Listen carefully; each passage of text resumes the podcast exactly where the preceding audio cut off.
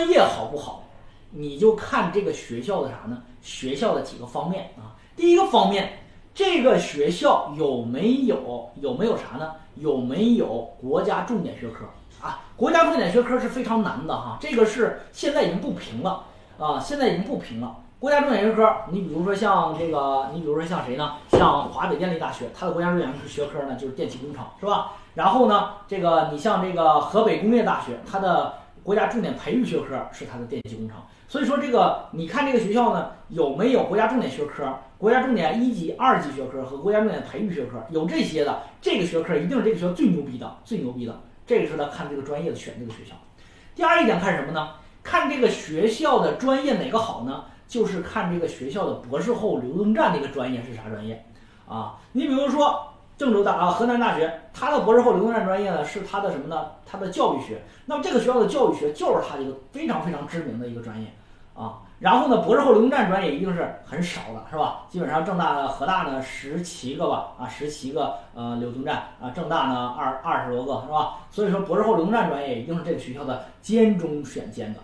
再接下来看这个学校哪个专业好呢？就是看这个学校呢有没有啥呢？有没有一些啊比较好的一些省部共建的一些专业啊？这些专业比较好的啊，比如说像这个我们说的一些，比如说像河南农业大学的哈作物学是吧？还有就是它这个相关的这个呃专业，它是国家的创新协同中心二零幺幺工程是吧？那就说明这个专业在全国还是非常知名的。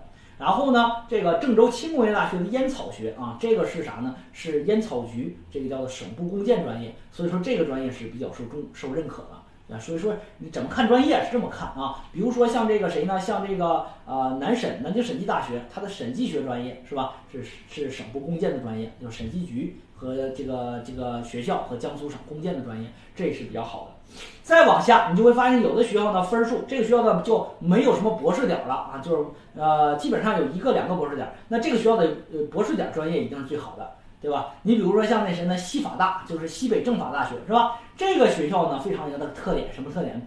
就是憋屈啊，憋屈到什么程度呢？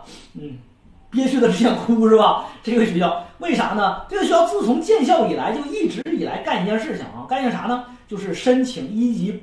法学博士点，因为啥呢？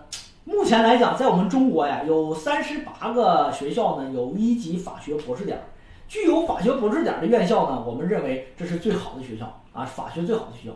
可是作为五院四系的学校呢，经常被我们认为是好中更好啊。五院四系大家都知道，五院就是我们说的这个原来北京政法学院，现在的中国政法大学、华东政法大学。西北政法大学、西南政法大学和中南财经政法大学，这叫五院，后来形成的五个政法大学。四系呢，北大、吉大是吧？然后武大啊等等这些。所以说呢，这个五院四系被认为好中更好。